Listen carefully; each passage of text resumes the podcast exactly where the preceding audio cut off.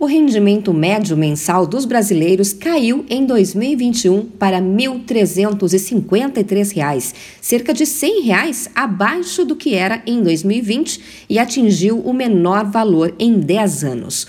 A proporção de pessoas que têm alguma renda também recuou para 59,8%, outro recorde negativo. Os dados são da Pesquisa Nacional por Amostra de Domicílios Contínua, divulgada pelo IBGE.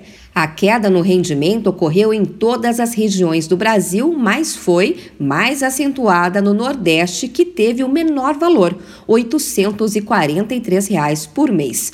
Outra redução registrada de 6,1% foi na renda média recebida por trabalhos, que ficou em R$ 2.476.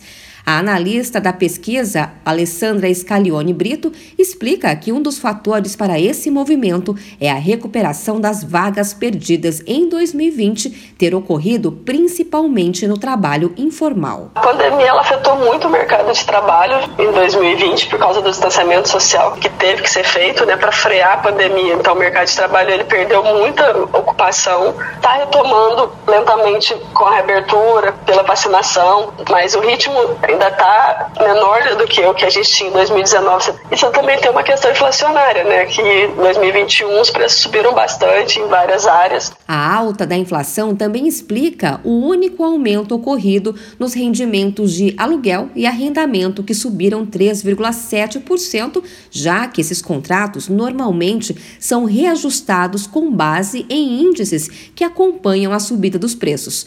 Já o valor médio de outras remunerações, que inclui os programas de transferência de renda, chegou ao seu menor patamar em 2021, depois de cair mais de 30%. A quantia de 512 reais é bem abaixo dos 732 reais recebidos em média no ano anterior.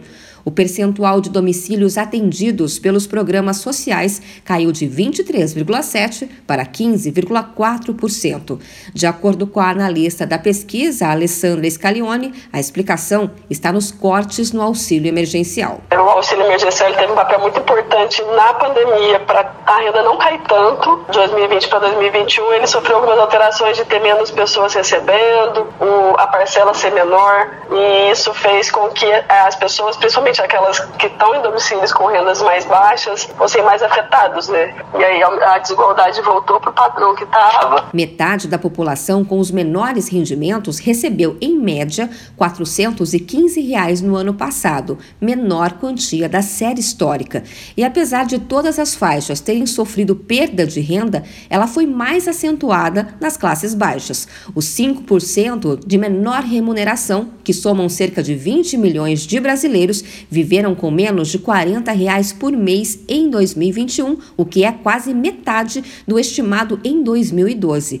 Por outro lado, quem estava no topo da pirâmide, ou seja, os mais ricos, recebia em média 38,4 vezes mais do que metade da população. De São Paulo, Luciane Iuri.